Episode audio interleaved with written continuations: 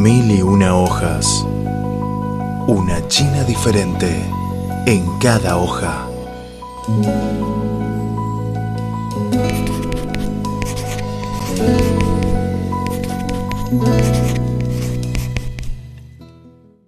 Hola, ¿qué tal amigos? Saludos desde Beijing. Esto es Las Mil y Una Hojas.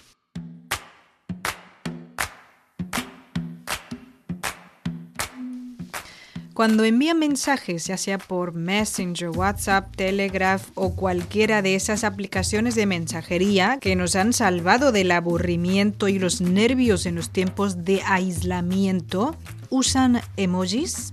No me digan que no, porque en los posteos de redes sociales veo que tiene un montón de esos emoticonos de aplausos, manos o caritas felices. Hay de todo. ¿De qué sirven? ¿Y por qué nos gusta tanto usarlos? Hoy hablaremos de este tema.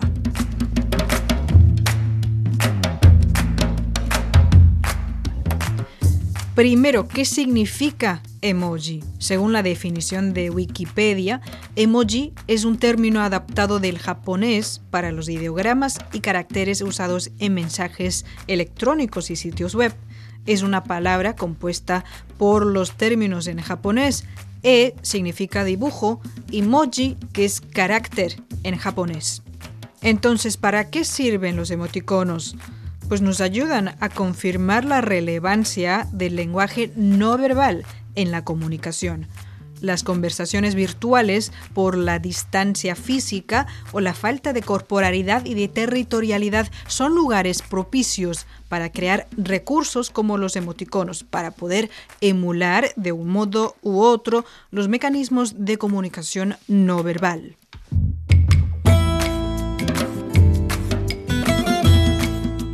La principal función de los emoticonos y la más básica es la de expresar sentimientos, pensamientos o estados de ánimo.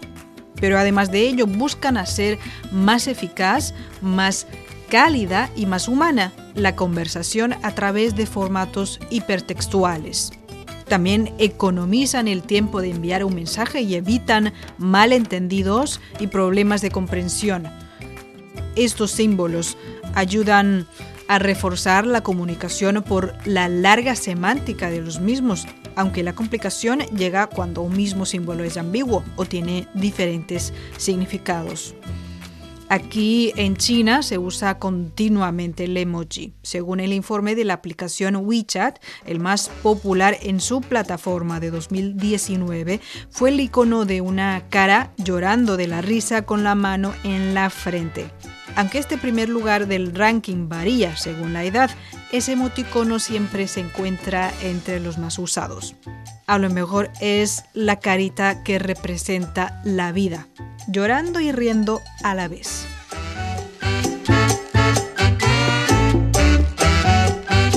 En WeChat y QQ, así como entre otras aplicaciones de las más usadas en China, inventan símbolos, iconos, palabras y frases nuevas que rompen con las convenciones estipuladas de la lengua para expresarse, lo que hace más divertida y vívida la comunicación en Internet. Las películas, cómics y telenovelas son frecuentemente fuentes de inspiración para crear emoticonos al recibir un GIF del personaje de tu película favorita, de repente te sientes más cercano a la otra persona. Es por ello que lanzar series de emoticonos ahora se ha incluido en el paquete de promoción de los estrenos de largometrajes.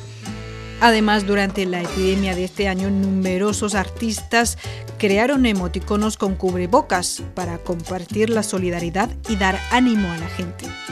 He visto desde pingüinos, osos, gatos y todo tipo de animales dibujados con mascarillas. Y también vi personajes con todo el equipo de protección haciendo gestos de ánimo. Sin duda es una de las mejores formas de difundir la energía positiva. Bueno, aparte de las nuevas creaciones, con el paso del tiempo también aparece un fenómeno muy interesante que es el gran cambio del significado de los emoticonos. Por ejemplo, el emoticono de sonrisa sale siempre primero en la lista en WeChat y la de otras también.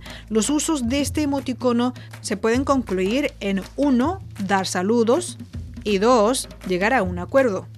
Sin embargo, estos días tiene un nuevo uso completamente del significado contrario, que es expresar enfado u otras emociones negativas, es decir, quedarse sin palabras. Eso para los jóvenes. Sin embargo, las personas de mayor edad no son tan sensibles a esa modificación. En algunas ocasiones puede causarse un choque cultural entre generaciones. Más interesante más viva para encontrar una China diferente en mil y una hojas.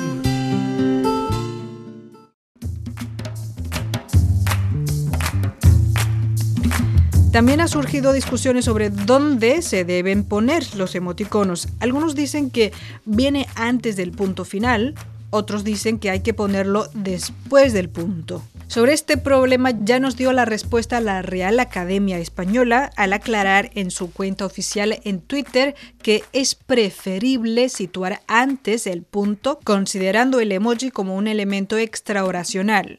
Y naturalmente el punto aparecerá después si el emoji se emplea en sustitución de una pieza léxica. Por ejemplo, si escribes voy a tomar una hamburguesa y sustituyes la palabra hamburguesa por un emoji, Obviamente el punto viene después.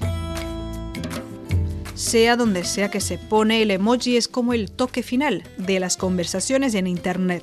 Recientemente WeChat lanzó seis nuevos emoji oficiales, los cuales según comentaron miles de internautas representan el estado de ánimo de todos los empleados. Son caritas de aburrimiento, suspiro y también de elogio para otra persona. Se volvieron virales. Para terminar este espacio de hoy, me gustaría preguntarles por qué usan los emoji. Yo los mando frecuentemente tal vez por la magia que lleva el mensaje no verbal.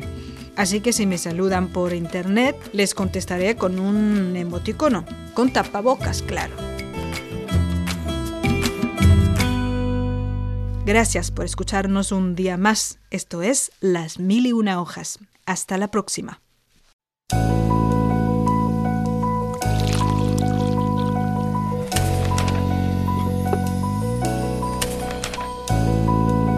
Mil y una hojas. Una China diferente en cada hoja.